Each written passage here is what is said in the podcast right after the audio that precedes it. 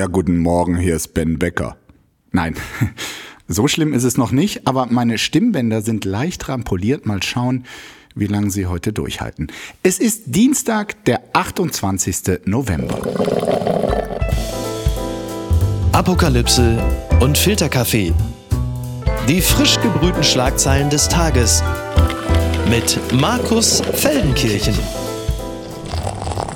Ja, einen wunderschönen guten Morgen und herzlich willkommen zu Apokalypse und Filterkaffee, dem Nachrichtenmüsli. Am Dienstag und auch heute gibt es wieder so viel zu besprechen, Relevantes wie Skurriles, das nur darauf wartet, hier äh, seziert zu werden. Und das werde ich heute mit einer tollen Kollegin. Wir saßen mal quasi Tür an Tür beim Spiegel im Hauptstadtbüro. Dann machte sie etwas vollkommen Verrücktes. Sie verließ den Spiegel und ging zum Berliner Tagesspiegel. Dort ist sie jetzt im Parlamentsbüro tätig, äh, schreibt täglich über die Berliner Politik und jetzt ist sie hier bei Apofika. Guten Morgen, Valerie Höhne.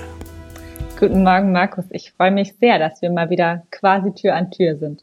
Ja, also dieses, äh, ich muss sagen, dieses äh, Ben Beckrige in der Stimme, das gefällt mir ehrlich gesagt ganz gut. Vielleicht sollte ich mehr dafür tun, dass es auch, sag mal, ohne Viren irgendwie so ein bisschen ähm, dabei bleibt. Also nicht nur bei Erkältung oder was meinst du?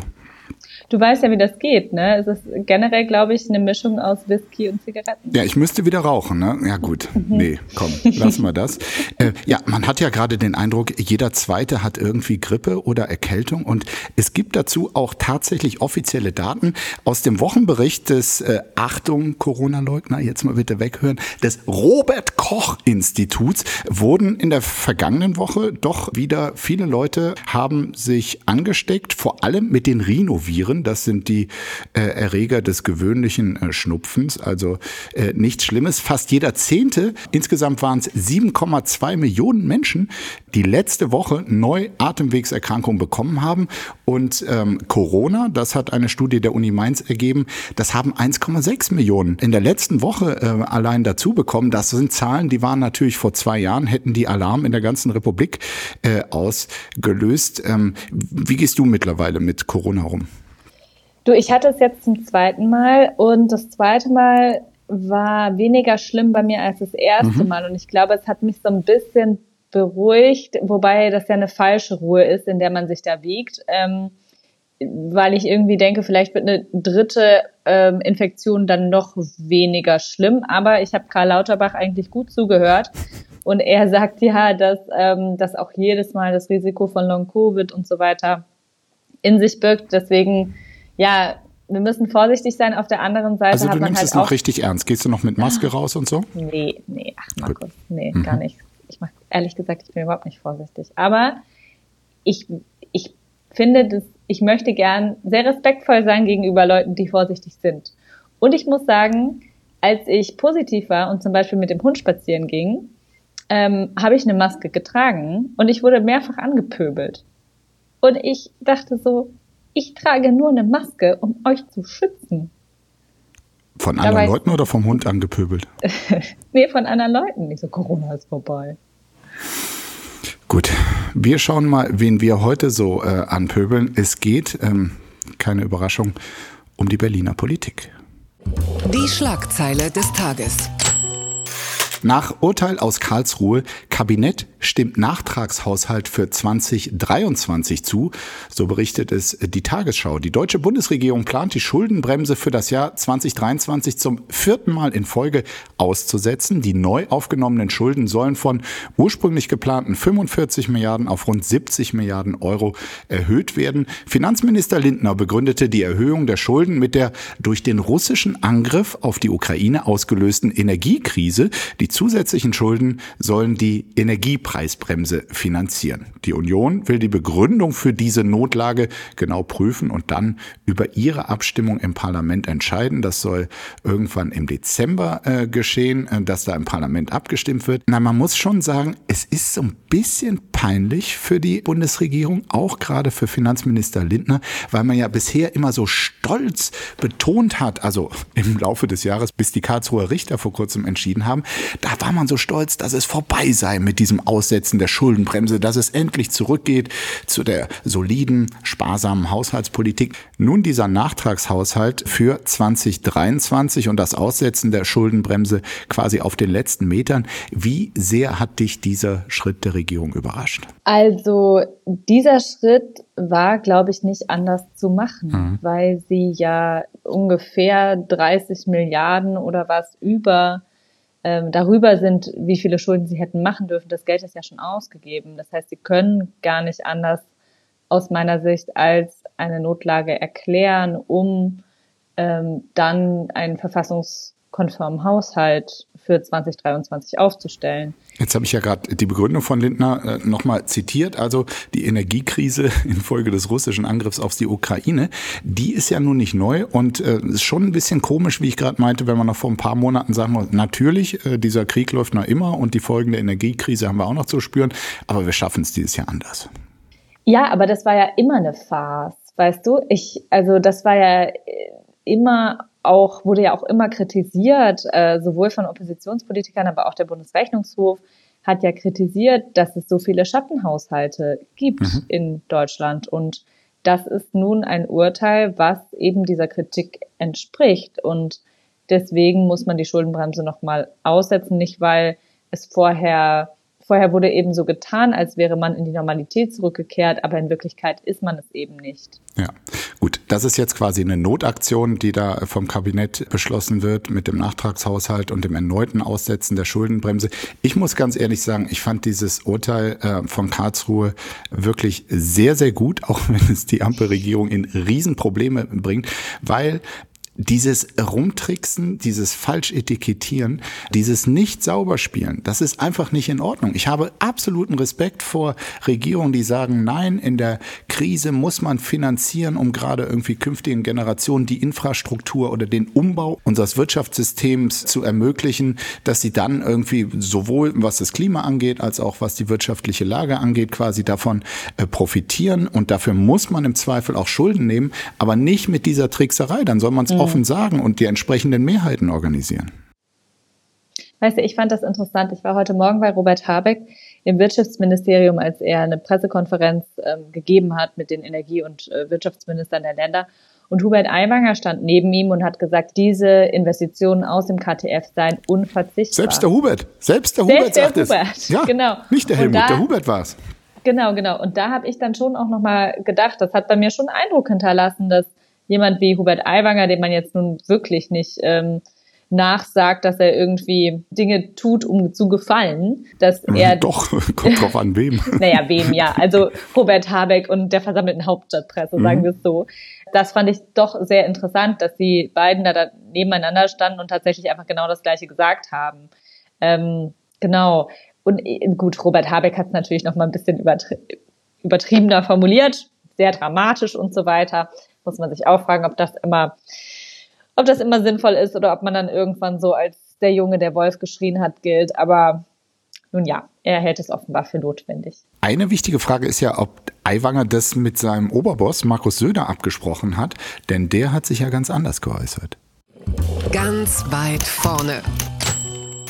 Söder fordert vorgezogene Neuwahl parallel zur Europawahl und die ist schon im Juni 2024. So steht es in deinem Tagesspiegel. Markus Söder, der CSU-Chef und bayerische Ministerpräsident, hat die Ampelregierung kritisiert und fordert vorgezogene Neuwahlen. Er sieht die Regierung als unfähig, die Probleme Deutschlands zu lösen. Darum plädiert er für Neuwahlen parallel zur Europawahl am 9. Juni. Auch zur aktuellen Haushaltskrise äußerte Söder sich, die Abschaffung oder Reform der Schuldenbremse lehnt er ab. Er erwartete von Kanzler Scholz klare Aussagen zur Regierungspolitik. Und das ist ja spannend, weil heute Olaf Scholz eine Regierungserklärung vor dem Deutschen Bundestag geben soll, indem er das ganze Schlamassel, über das wir eben schon gesprochen haben, mal versucht zu ordnen und zu erklären, nachdem das letzte Woche mit diesem Insta-Video schon, sagen wir mal, äh, noch ein bisschen Luft nach oben hatte. Aber Söder fordert quasi ein Ende der Ampel. Das ist für mich in etwa so, als würde, sagen wir, Karl-Heinz Rummenigge Robert Habeck auffordern, äh, ihm seine Uhr zu geben. Also in beiden Fällen ist klar, warum der eine sich das wünscht. Söder will die Ampel weghaben und Rummenigge mag nun mal Uhren, aber beiden fehlt jegliches Druckmittel hinter ihrer Forderung. Insofern ist es auch ein bisschen lustig, diese Meldung. Gefährlicher ist da eher, was in Presseberichten für Eindrücke aus der Regierung kolportiert werden. Und dazu zählt zum Beispiel, liebe äh, Valerie, auch ein Artikel, an dem du beteiligt warst. Kommt es zu Neuwahlen? Warum ein Ende der Ampel nicht mehr ausgeschlossen ist? So stand es im Tagesspiegel. Ja, äh, nehmen wir uns mal mit. Warum ist das Ende nicht mehr ausgeschlossen? Ich glaube, ich weiß nicht, wie es dir geht, aber wenn ich in den vergangenen zwei Jahren mit, ähm, mit Mitgliedern der Regierung oder den der Regierung tragenden Fraktionen gesprochen habe und ich gefragt habe, ja, hält die Ampel? Und egal welche Krise war, hieß es natürlich. Mhm. Natürlich hält die Ampel. Und zwar sowohl von äh, FDP-Lern, die sich jetzt wirklich nicht als progressiv bezeichnen, als auch von linken Grünen. Und jetzt ist das nicht mehr so. Jetzt hat sich das verändert. Bei allen oder gibt es da Abstufungen? Weil ich führe zum Teil diese Gespräche ja auch und ich könnte mhm. dir jetzt so ein richtiges Ranking geben, in welcher Partei ein Ende am entschiedensten quasi zurückgewiesen wird und wo es dann doch zumindest die Bereitschaft gibt, darüber zu spekulieren. Also ich habe den Eindruck, dass es bei den kleineren Koalitionspartnern eher ähm, die Spekulation gibt. Genau. Und beim allerkleinsten am meisten. Das ist nämlich die FDP. Genau. Aber mich hat das schon überrascht, weil das war, das war vorher eben nicht so. Und äh, das hat, hat mir auch gezeigt, wie nervös die Regierung ist mhm. oder beziehungsweise wie nervös die FDP ist. Und ich glaube, äh, diese Wiedererklärung der Notlage ist, wie du es ja vorhin schon gesagt hast, das ist für sie ja ein Dogma. Also es ist ja was, woran sie sich festgehalten haben bisher. Mhm. Und dass sie das jetzt aufgeben müssen, ist schon sehr schlimm. Und die Nachrichten, die sie bekommen ähm, aus der Basis, sind eindeutig. Ähm, Sie haben ja jetzt diese Mitgliederbefragung über das Ende der Ampel. Die FDP, genau. Die, die läuft. Äh, die hatten genug, um äh, damit das jetzt offiziell ans Laufen geht. Genau, genau. Also der FDP geht es in dieser Koalition zunehmend schlecht. Und sie kann kein Interesse an Neuwahlen haben, weil dann ist ihr Wiedereinzug in den Bundestag gefährdet. Sie ist in Umfragen bei fünf bis sechs Prozent. Aber trotzdem ist es nie gut, wenn sich eine Partei so in die Ecke gedrängt sieht. Mhm. Und es gäbe ja eine Alternative, die nicht sofort zu Neuwahlen führen würde, und das wäre ja eine GroKo. Und ich frage mich so ein bisschen, die Union ist ja eine aus meiner Sicht jedenfalls eine staatstragende Partei. Moment mal kurz. Mhm. GroKo, du spekulierst über eine GroKo mit welchem Kanzler? Mit Olaf Scholz oder mit Friedrich Merz? Weil das ist ja das Lustige. Olaf Scholz ist der amtierende Kanzler. Er hatte damals bei der Wahl im Herbst 21 das beste Ergebnis. Die Umfragen versprechen Friedrich Merz nur gerade, dass die Union mit Abstand stärkste Partei werden könnte. Na genau, also wir hatten, wir hatten da ja sowas gehört, so eine Spekulation, Gerüchte, wie man das in Berlin nennt. Und das ist eben das Gerücht, dass man sozusagen eine Übergangsregierung schafft zwischen SPD und CDU und CSU, äh, mit der SPD dann als führende Partnerin und das dann in Neuwahlen mündet. Warum nicht mit Scholz und Merz als Doppelspitze, als Doppelwumms quasi? Ja, finde ich eine gute Idee. Also auch so in Sachen Empathie und Mitfühlungsvermögen wäre es ja wirklich ein Doppelwumms, die beiden an der Spitze. Die sollen mal Robert und Annalena anrufen und fragen, wie das so lief mit der Doppelspitze.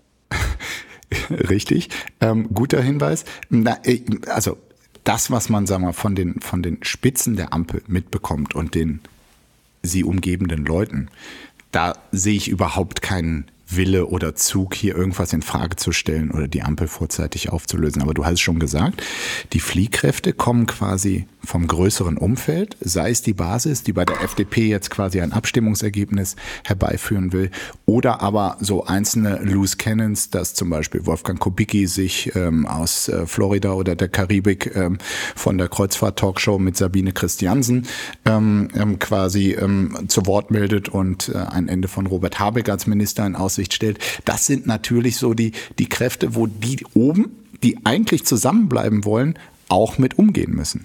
Ja, genau. Also, und das glaube ich, gelingt der FDP mitunter immer schlechter. Also heute, wenn man sich Christian Dörr angehört hat, äh, der Fraktionsvorsitzende der FDP, hat aus meiner Sicht zum ersten Mal relativ klar gesagt, dass er die Schuldenbremse hat, klar gesagt, dass er die Schuldenbremse so, wie sie gerade ist, im Grundgesetz halten will.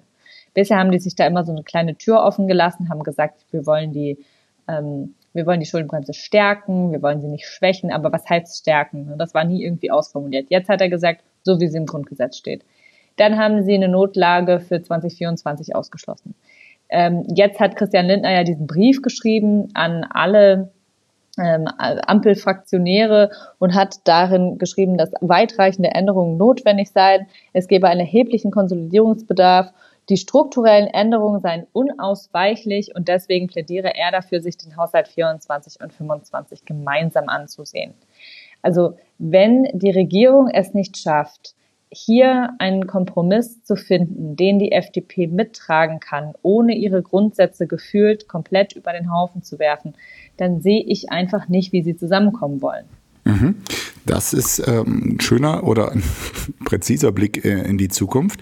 Das Urteil der Bürger über diese Ampel, das ist ja laut Umfragen auch wirklich eindeutig in diesen Tagen, also wirklich verheerend. Wobei, ähm, wie auch wir Journalisten zum Teil mit Umfragen und deren Ergebnissen rumjonglieren, ähm, dafür habe ich jetzt dieser Tage erstmal wieder ein schönes Beispiel äh, gesehen. Es ging da um Umfrageergebnisse für die Grünen. Da gab es einmal in der Bildzeitung vermeldet ähm, eine, eine Umfrage von INSA, die sagten dann 12 Prozent, irgendwie das schlechteste Ergebnis seit der Bundestagswahl für die Grünen. Und daraus kann man natürlich Schlagzeilen machen, irgendwie furchtbar Absturz und noch nie äh, so schlecht seit Ewigkeiten. Und dann gab es aber ähm, zeitgleich von äh, irgendeiner so anderen Klitsche, ähm, die der Fokus in Auftrag gegeben hat. Früher hießen die Mnet, ich weiß nicht, wie die, äh, weiß nicht mehr genau, wie die heute heißen. Äh, da kamen die Grünen auf 17 Prozent. Was gemessen an der Bundestagswahl, ich glaube, da waren es 14,8, quasi so, so eine Art Höhenflug. Das Lustige war, dass Focus Online quasi lieber die, die, die Zahl von Bild äh, und Insa genommen hat, 12 Prozent, um so eine Negativschlagzeile zu machen. Und die eigenen 17 Prozent tauchten da erstmal nicht auf. Ähm, sei es drum, für mich zeigt das nur dieses Starren auf Umfragen und dann die übergrößte größtmögliche Ableitung davon. Das ist etwas, was mich seit wirklich äh, langer Zeit als Journalist schon äh, richtig stört und wo ich irgendwie denke, dass, dass wir da so ein bisschen uns mehr emanzipieren sollten äh, von diesem, von diesem reinen Blick immer nur auf die Umfrage und die Berichterstattung quasi auch immer nur unter den Tenor der jüngsten Umfrage zu stellen. Absolut, ich stimme dir da 100% zu und ich muss sagen, als ich gemerkt habe, wie sehr alle auf Umfragen schauen, egal wie sehr sie betonen, ob das jetzt Robert Habeck ist oder Annalena Baerbock, Christian Lindner oder ja, Olaf die Scholz. Ja auch, klar. Die machen das alle und ähm, das hat mich auch ein bisschen erschrocken, muss ich sagen, weil ich dachte wirklich, aber warum interessiert euch das so sehr Mitte der Legislaturperiode? Also ähm, als ich angefangen habe vor vor was vor 2018 hatte ich, äh, habe ich beim, bei Spon und dann beim Spiegel angefangen und ähm, mit Hauptstadtberichterstattung. Und mich hat das wirklich ein bisschen schockiert, weil die Menschen da draußen, die schauen sich ja nicht jedes, jeden Tag wahlrecht.de an. Unbegrenzte Unmöglichkeiten. Israel, die Geiseln, die Hamas, ein furchtbares Dilemma. So steht es in der Süddeutschen Zeitung. In einem Kommentar schreibt dort Thomas Avenarius, der Kollege, über das Dilemma des Krieges. Ich zitiere, wer nicht an das Wunder umfassender Gespräche und eine baldige Zwei-Staaten-Lösung glauben mag, steht vor der schrecklichen Wahl, den Krieg zu tolerieren, bis die Hamas vernichtet ist, oder die Hamas überleben zu lassen und auf ihren nächsten Angriff zu warten. Aber ähm, zugleich will ich ergänzen, die Chance zu erhöhen, dass weitere Geiseln freikommen. Gestern Abend erreichte uns ja die Nachricht, dass jetzt die vierte Gruppe an Geiseln freigekommen ist.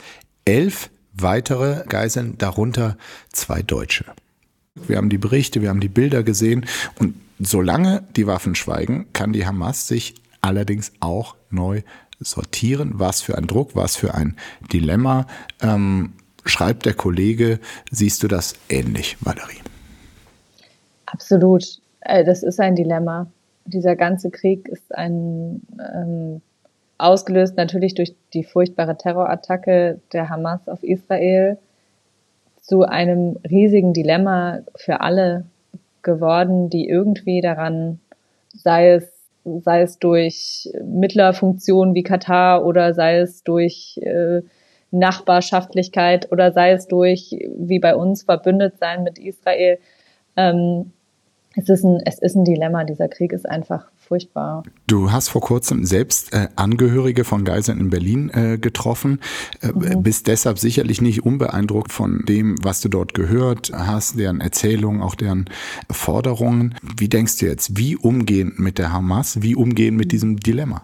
Ich kann dir da einfach keine gute Antwort geben. Ich weiß es nicht. Ich glaube, also was die Hamas da gemacht hat an diesem 7. Oktober, da hast du sicher recht, da stehe ich natürlich unter diesem Eindruck der Berichte von den Eltern, von den Geiseln. Das war so schrecklich und wirklich pogromartig. Und ich glaube, das ist, das ist ja auch was, was sie auslösen wollten, indem sie ja diese GoPros auch hatten, indem sie ihre Taten gefilmt haben, ins Internet gestellt haben. Und ich kann dir keine gute Antwort darauf geben, wie kann die Hamas zerstört werden und wie kann verhindert werden oder möglichst verhindert werden, dass eine neue Hamas-artige hm. Organisation nachwächst. Ich weiß das überhaupt nicht, aber es gibt ja auch Hamas-Kämpfer, die eben Kampf erprobt sind. Und wo haben sie kämpfen gelernt? Wahrscheinlich auch in anderen Kriegen. Also diese ganze Situation im Nahen Osten lässt mich wirklich ziemlich ratlos zurück, ja. muss ich sagen.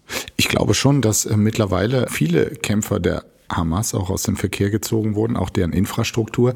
Allerdings natürlich auch zu einem sehr, sehr hohen Preis. Ich habe letzte Woche erst mit ähm, vielen Leuten, die enge Kontakte in den Gazastreifen haben und zum Teil bis vor kurzem auch noch selbst da waren, auch journalistische Kollegen. Und die sagen natürlich, oder was heißt natürlich, die sagen, es ist nicht jedes zweite Haus äh, dort zerstört, es ist mhm. zum Teil jedes Haus zerstört. Die Leute mhm. leben unter furchtbarsten Bedingungen, zum Teil wirklich auf äh, Matratzen, auf Parkplätzen. Es gibt kein zu essen. Die hygienischen Umstände sind furchtbar und nicht jeder davon unterstützt aus tiefstem Herzen äh, die Hamas. So und nochmal jetzt, weil es glaube ich weniger wichtig ist, wie wir darüber denken. Mich würde tatsächlich interessieren, mhm. diese äh, Angehörigen der Geisel, mit denen du gesprochen hast. Was wollen, klar, die wollen ihre Angehörigen frei haben, aber sehen die gleichzeitig auch das Leid äh, in Gaza und was denken ja. die über die Militäroperation der Israelis? Also ich meine, ich, ich muss es vielleicht nochmal kurz auch, auch selber nochmal sagen. Also ich finde diese, diese Flächenbombardierungen von einfach Wohnhäusern furchtbar. Ich habe da neulich äh, einen Artikel in der New York Times gelesen und es war so herzzerreißend traurig ähm, über einen Jungen, der seine komplette Familie verloren hat, der da in dem ähm, in dem Leichenschauhaus steht und seine Mutter und seinen Vater und seine Geschwister sucht. Und es ist einfach unerträglich. Wirklich. Ähm, und die Angehörigen der Geiseln, die wohnen ja in Kibbutzen, die traditionell jetzt eher linksliberal sind und ähm, einer der Väter hat auch ganz klar gesagt, dass er sich einen Weg zum Frieden wünscht, dass er sich ähm, wünscht, dass ähm, diese, also dass er findet, dass dieser Krieg, also so weit ist er nicht gegangen, aber man hat so ein bisschen rausgehört, dass er findet, dass man sich jetzt eben auch auf eine Zwei-Staaten-Lösung konzentrieren muss mhm. und dass diese, diese Kinder, die da in Gaza sterben, es ist ja furchtbar. Ich meine, Robert Habeck hat irgendwann einmal gesagt, jedes tote Kind ist eines zu viel und es, es stimmt einfach. Es ist einfach, es ist wirklich unerträglich, wenn man diese Bilder sieht, wie die Kinder da aus den, aus den Schutthaufen gezogen werden und, aber weißt du, deswegen habe ich auch, ich habe überhaupt keine gute Antwort darauf, weil ich das Gefühl habe, dass natürlich würde ich mir wünschen, dass dass es anders geht und es müsste ja eigentlich auch irgendwie anders gehen. Kriege müssen ja nicht so geführt werden.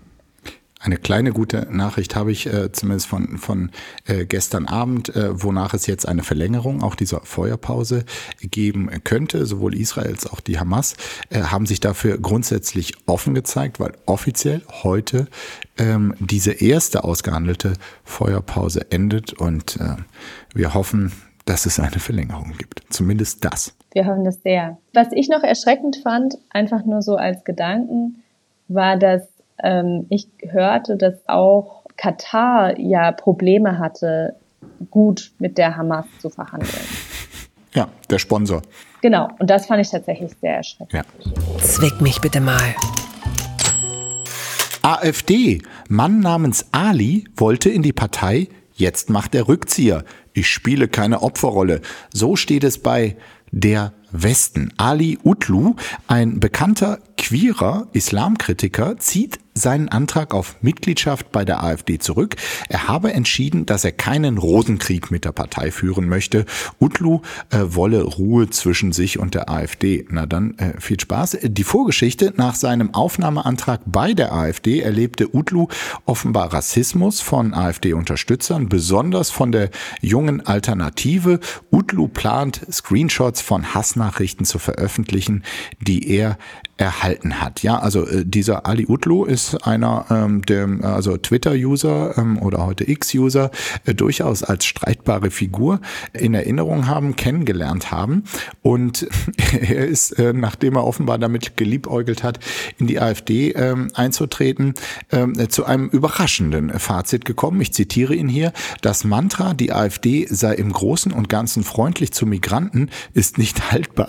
ich weiß nicht, wer ihm dieses Mantra mal erzählt erzählt hat, aber okay, hat er jetzt äh, so gesehen. Das gleiche gilt für meine Homosexualität, die immer wieder Thema ist. Er spiele hier keine Opferrolle, so Utlu, ich zeige nur den Hass auf. Seine Kritiker könnten nun wochenlang über ihn lachen, das interessiere ihn gar nicht. Er habe aber große Teile des AfD-Umfeldes demaskiert. Ja, was glaubst du, wonach dieser Mann gehandelt hat? Nach äh, dem Motto quasi, der Feind meines Feindes ähm, ist mein Freund oder? Ähm, du meinst, weil die AfD auch gegen den Islam ist? Oder? Ja, genau. Also hier äh, Islamkritiker. Islamkritiker genau. halten zusammen und dann hat er aber die Ablehnung quasi zumindest des Umfelds offenbar der AfD. So sind seine Beschreibungen, muss man sagen, kennengelernt. Ja, komm, also seine Beschreibung. Also, dass die AfD oder AfD-nahe Menschen, insbesondere die junge Alternative, eher zum Rassismus neigt, ist jetzt, glaube ich, wirklich kein Geheimnis. Dann war es vielleicht auch so ein bisschen naiv, oder? Also, es war sehr naiv. Ich sag mal so, wenn, wenn ich gegen die Vermögensteuer bin, gegen höhere Renten, gegen höheres Bürgergeld, dann werde ich einfach kein Mitglied der Linken, ja? Denn das gehört ja quasi dann zur, zur DNA dieser Partei. Ja, Genau, und äh, so ist das und ja auch. Zur AfD gehört eben was anderes. eben. Äh, unter anderem ein bisschen Homophobie und ein bisschen Rassismus. Ähm, ja, er war zuvor ja schon Mitglied der Linkspartei, der FDP und der Piraten. Ach so, also er ja, der war schon überall, ja. Mhm. Generell eher so ein unsteter Charakter zu sein. Sorry. Werbung. Mein heutiger Partner ist Barissimo die Kaffee-Eigenmarke von Aldi. Ah, ist das nicht eine herrliche Vorstellung? Ihr sitzt in eurem Lieblingscafé draußen in der Sonne, ihr genießt einen herrlichen Espresso in Barista-Qualität und dann fällt euch ein, ja, ich, ich wohne ja auf dem Land. Ich wohne ja irgendwo in der Peripherie. Es gibt ja gar kein schönes Café, wo ich mich hinsetzen kann. Aber ich habe einen Stuhl, ich habe einen Tisch, ich habe einen Garten und ich habe Barissimo. Barissimo von Aldi, das ist äh, ganz fantastisch, denn man kann sich eine kleine Auszeit mit Barissimo gönnen. Die kleine Auszeit, das bedeutet, mit Barissimo wird das Leben einfach bonissimo. Und das Issimo steckt bei der neuen Kaffee-Eigenmarke Barissimo von Aldi schon mit drin. Barissimo, das ist Barista, Qualität zum Original Aldi-Preis und man muss auf nichts verzichten. Denn man kann sich seinen Daily Coffee in Barista-Qualität jeden Tag leisten und natürlich auch genießen. Es gibt ganze Bohnen, Kaffeepads, Kaffeepulver für die Maschine und Kaffeekapseln, quasi alles, was das Herz begehrt und für jeden Geschmack ist etwas dabei. Ah, fantastisch und schöner Espresso Macchiato, das wäre doch jetzt genau das Richtige. Ne? Also mach dein Leben Barissimo exklusiv bei Aldi. Alle Infos zur Eigenmarke von Aldi findest du auf aldi-nord.de slash Barissimo oder auf aldi-onlineshop.de, aber natürlich auch wie immer in den Show Notes. Und es tut mir wirklich leid, ich habe keine Zeit mehr. Ich muss mir jetzt erstmal einen Kaffee machen. Der Trick der Woche. Deutsche Post darf langsamer werden. Mehr Zeit für Briefzustellung. So steht es bei spiegel.de. Das Bundeswirtschaftsministerium will, dass die Post mehr Zeit für Briefzustellung hat. 95 Prozent bis zum dritten Werktag, 99 Prozent bis zum vierten Werktag. Mit dem Vorschlag trägt das Ministerium der Tatsache Rechnung, dass das Tempo der Briefbeförderung im Digitalzeitalter für viele eine untergeordnete Rolle spielt. Wichtig ist hingegen, dass die Schreiben überhaupt ankommen, etwa Rechnungen oder Schreiben von den Behörden. In meinem Falle die ganzen ähm, Knötchen quasi fürs Falschparken finde ich auch ganz, ganz wichtig, dass diese Schreiben zuverlässig ankommen. Außerdem macht das Ministerium den Vorschlag, dass schwere Pakete gekennzeichnet werden müssen, damit Paketboten sich beim Ausladen nicht verschätzen und bei zu großer Last Rückenprobleme bekommen. Die Gewerkschaft Verdi hatte sich für eine ähnliche Regel stark gemacht und also Robert Habeck stärkt jetzt quasi den Paketboten den Rücken. Das zumindest der Plan. Als ich das jetzt hier gel gelesen habe, irgendwie, also es soll einfach da, die Post soll sich noch mehr Zeit lassen, da habe ich gestern direkt mal ein paar Weihnachtskarten äh, verschickt für Weihnachten 24. Äh, Wie reagierst du auf diese Nachricht, Valerie? Aha, also ehrlich gesagt, ich bin echt froh, wenn Sachen ankommen. Bei mir sind mehrfach auch schon wirklich wichtige Dinge nicht angekommen. Und es ist dann auch sehr unangenehm. Was denn zum Beispiel? Also unter anderem mein Arbeitsvertrag. Oh, welcher? Scheiße. Ähm, damals, ja. Das war, das war tatsächlich äh, der von Spiegel Online. Ach so, aber irgendwie hat er dich dann, dann doch noch erreicht, oder? Ja, ja, aber. Oder nee, hast du die ganze Zeit ohne Vertrag gearbeitet? Nein, ich war ja sogar Betriebsrätin, Markus.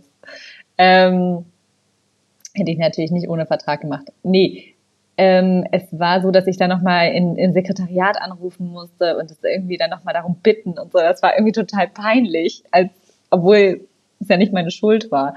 Von daher bin ich so ein bisschen der Meinung, naja gut, also wenn die Sachen dann wirklich ankommen, dann bin ich auch bereit, dafür noch einen Tag länger in Kauf zu nehmen. Und tatsächlich kommt bei mir gar nicht mehr so viel an. Also ja, bei mir wird es auch wie, äh, weniger, wie gesagt, außer ähm, diesen äh, Schreiben vom Polizeipräsidenten ja. Berlin die, äh, ja, für falsch abgestellte äh, mhm. E-Roller und sowas. Ähm, also als, äh, Auto. Dass die Post ähm, quasi als Universaldienstleister, äh, so heißt es, dass es zur strikten Vorgabe, die sie haben, gehört, dass 80 Prozent aller Briefe binnen eines Tages beim Empfänger ankommen müssen. Glaubst du ernsthaft, das ist bisher quasi Nein. die Regelung gewesen? Weil von diesem Stress soll sie ja jetzt befreit werden. Ich habe nur gar nicht den Eindruck, dass es diese Vorgabe tatsächlich in der Praxis umgesetzt wurde. Okay, weißt du, ich habe mich beim Lesen dieses Artikels wirklich gefragt, okay, liegt es daran, dass wir in Berlin wohnen? Ist es anders in anderen Teilen der Republik? Kommen da die Briefe schneller an? Ja. Weil hier, wir kriegen wirklich, also ich bin gerade umgezogen, aber in meiner alten Wohnung, da kam die Post einmal die Woche. Ich sag's dir. Und einmal ja. die Woche war dann der Briefkasten voll und dann war er wieder leer. War auch okay, aber es war halt einmal die Woche. Liebe Hörerinnen und Hörer in den anderen Teilen der Republik, wie Valerie Höhne sagt, äh, teilt gerne eure ähm, Erfahrung mit der Post. Wie schnell geht's da? Ich bin sehr gespannt. Und was schreibt eigentlich die Bild? Jetzt schlagen die Ex Pleite Griechen zurück. Verkauft doch eure Inseln, ihr Pleite Deutschen. Ja, so steht es tatsächlich bei Bild in einem Anflug von äh, Selbstironie, Selbstkritik könnte man meinen, kommen wir gleich noch zu. Äh, die Regierung muss sowohl den Bürgern als auch den Unternehmen Notsteuern auferlegen, um das Problem zu lösen, sagte Panagiotis Lafazanis, der unter dem linken Regierungschef Alex Tsipras Energie- und Umweltminister war. Er bezog sich dabei auf die aktuelle Haushaltskrise in Deutschland. Wir haben sie schon diskutiert.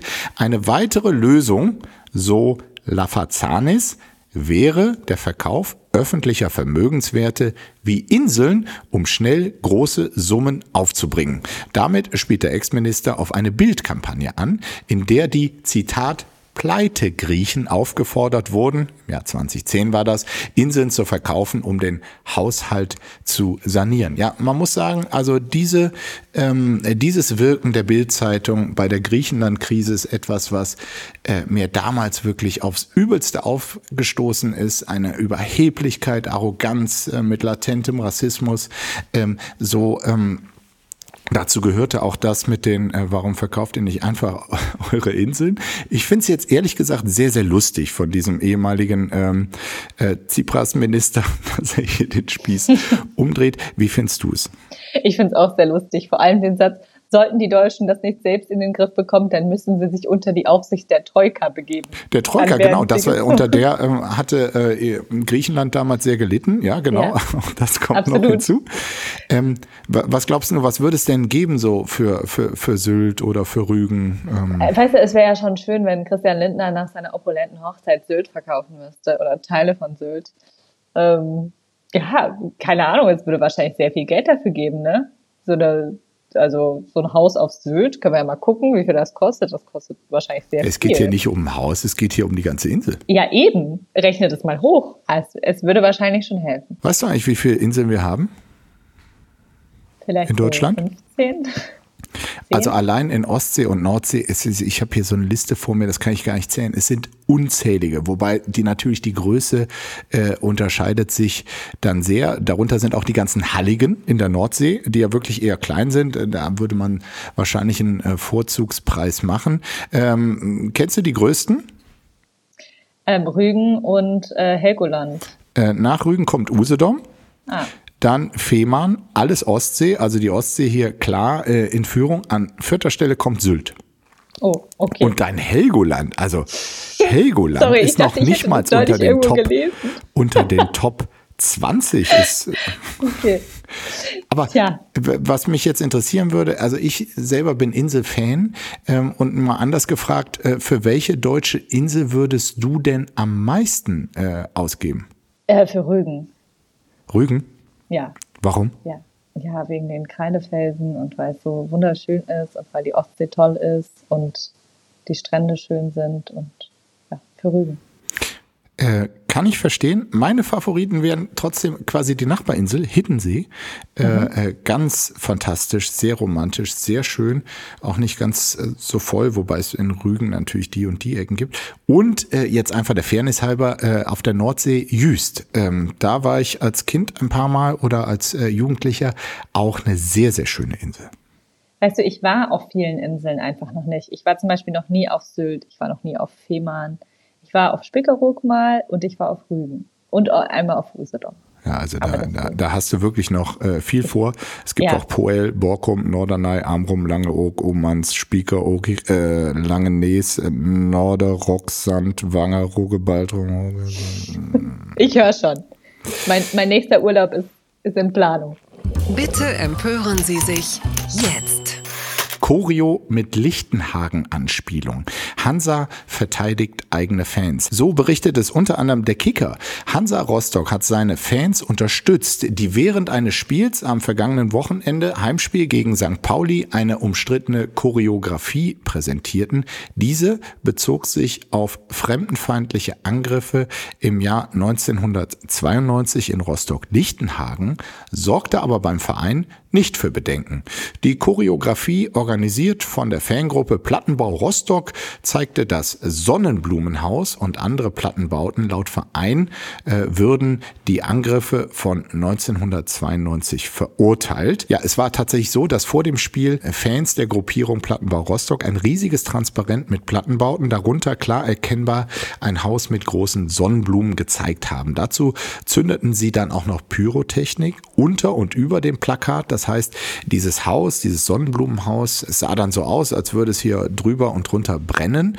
Ähm, und dieses Haus steht ja wirklich symbolisch für die rassistischen und fremdenfeindlichen Ausschreitungen damals äh, in Rostock-Lichtenhagen. Ähm, da wohnten damals Asylbewerber, ehemalige DDR-Vertragsarbeiter aus äh, Vietnam und es wurde halt von Randalierern ähm, in den in Brand gesteckt. Viele sprachen damals auch von äh, Pogromen. Ja, und nun zeigt die Rostocker Fanszene dieses Haus, zündet es symbolisch wieder an. Was außer einer Verhöhnung von Opfern und einer Verherrlichung rassistischer Gewalt soll das darstellen, fragen die Kollegen der Süddeutschen Zeitung. Ich persönlich muss sagen, und ähm, das äh, wird in Rostock jetzt anders gesehen, ich finde das hochbedenklich.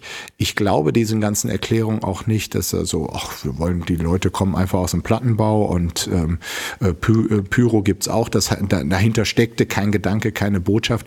Ich glaube es nicht. Und ähm, ich finde es wirklich schlimm, was bei diesem Verein, der ganz, ganz viele tolle Fans hat, aber dessen Fanszene immer unter dem Verdacht stand, äh, wirklich eine starke rechte, rechtsextreme Gruppierung zu haben, dass sowas dort quasi geschehen ist. Ja, ich kann mich dem nur anschließen. Also ich finde das auch ganz, ganz schlimm. Ich finde es auch sehr bedenklich, dass der Verein nicht findet, dass er sich davon distanzieren muss. Also ich frage mich schon, in was für einem Klima wir sind, dass ein Fußballverein denkt, dass er sich das leisten kann. Auf Anfrage der Süddeutschen Zeitung hat ähm, dann der Verein noch äh, Folgendes geschrieben, ich zitiere, Meinungsvielfalt ist in einer Demokratie gut und notwendig, sie erlaubt aber nicht nur die eigene Wahrnehmung und Interpretation zu der Wahrheit zu erklären. Damit meinen sie natürlich, also alle, die jetzt da denken, das sei vorsätzlich und äh, solle ähm, diesen Anschlag damals äh, verharmlosen, die hätten da ihr eigenes Bild von der Wahrheit und äh, das stimme so gar nicht. Die Kollegen von der SZ schreiben aber als kommentierender Nachsatz, das ist korrekt, vor allem der Verein sollte sich das zu Herzen nehmen. Genau, glaube ich auch. Man schaut sich das an und auch, ne, die haben ja auch diese, diese Frakturschrift und so weiter. Das sieht ja auch alles ziemlich martialisch aus. Und so soll es natürlich auch rüberkommen. Und es soll ja auch Angst machen. Und es soll überhaupt nicht irgendwie äh, eine tiefe Verbundenheit zur Platte, wie Sie da gesagt haben, zeigen. Das ist ja, Quatsch. Das ist ja drollig. Es tut so verdammt weh. Schwedischem Langläufer friert der Penis ein. Ja, ähm, ich weiß nicht, wie Mickey Beisenherz mir obwohl er gar nicht da ist, äh, diese Meldung hier wieder untermogeln äh, konnte. Äh, Penis-Content, das kann nur von ihm kommen. In diesem Fall ist es aber tatsächlich die Schlagzeile der Rheinischen Post. Der schwedische Skilangläufer Kalle Halfvarsson erlebte beim Weltcup in Kusamo, Finnland, eine unangenehme Situation. Sein Penis fror bei Temperaturen von minus 19 Grad ein. Auch deutsche Skilangläufer hatten unter der extremen Kälte zu leiden. Lukas Bögel etwa berichtete, dass seine Augen trotz Schutzbrille eingefroren sein. Das Reglement erlaubt Wettkämpfe bis zu minus 20 Grad. Ja, diese Langläufer waren da am Sonntag bei 19 äh, Grad unter Gefrierpunkt äh, in Finnland äh, wirklich ähm, wie Gott, wie die Rheinische Post schreibt, auf eine harte Probe gestellt. Halvarsson, der arme das Penisopfer, äh, war das Malheur vor Jahren schon einmal passiert. Ein Glück, dass ich bald mein zweites Kind bekomme, denn das wird in Zukunft schwierig, wenn ich so weitermache, sagte der 34-Jährige und lachte. Ja, lachen äh, konnte er dann zum Glück noch. Ähm, das Schöne ist aber, äh, er wurde dann trotzdem noch 18. trotz dieses Malheurs bei dem Wettkampf und damit bester Schwede. Ja, also schön für ihn. Man fragt sich so ein bisschen warum ihm das schon zweimal passiert ist. Und da hat er warum, einen fragilen Schwanz, würde man sagen. Ja, aber würde man da nicht irgendwelche Vorkehrungen treffen? Also so, keine Ahnung. Wärmepacks oder so. Es gibt ja diese besten Wärmepads, äh, hatte ich neulich, so quasi in, als Schuheinlage unter die Fußsohle. Da hat man wirklich das äh, Gefühl, ähm, die Fußsohle verbrennt. Aber jetzt hier diese, diese Einfriergefahr gibt's dann zumindest nicht. Ich weiß nicht, ob es da da Penispads schon gibt, aber das ist, ist vielleicht äh, zumindest für dieses Segment hier äh, Skilangläufer eine Marktlücke.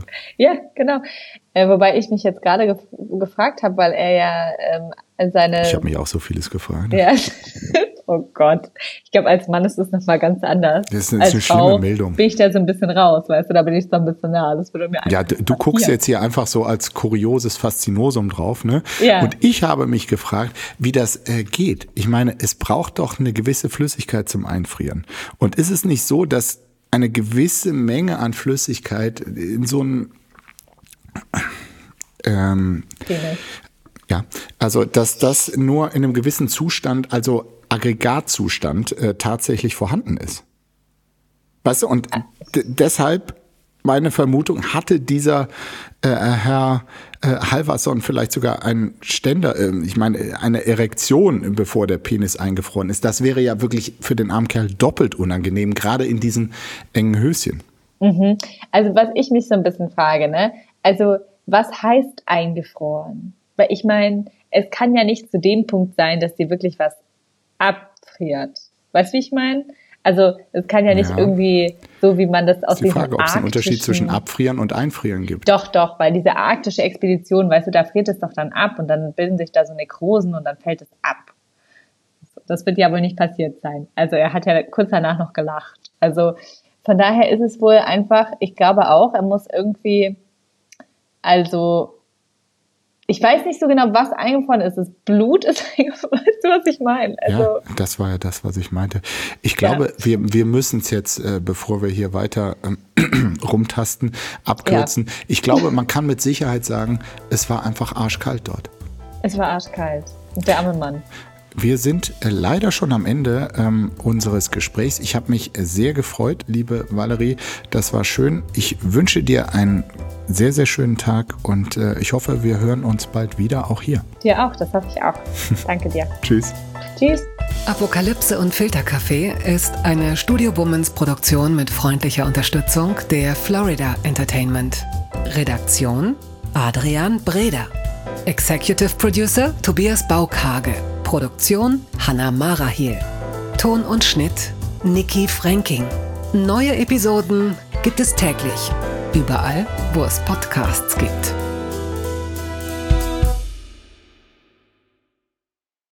Ich dachte ja, wir machen einen Podcast zusammen, Joko, und dann ähm, hängen wir einfach ab, einmal die Woche, unterhalten uns ein bisschen lustige Alltagsbeobachtung, manchmal politisches Ja. Take, dies, das, Feierabend. Was stattdessen passiert, ich muss Sport machen. Schöne Naja. Scheiße. Auf eine gewisse Art und Weise ist es aber auch abhängend. Ne?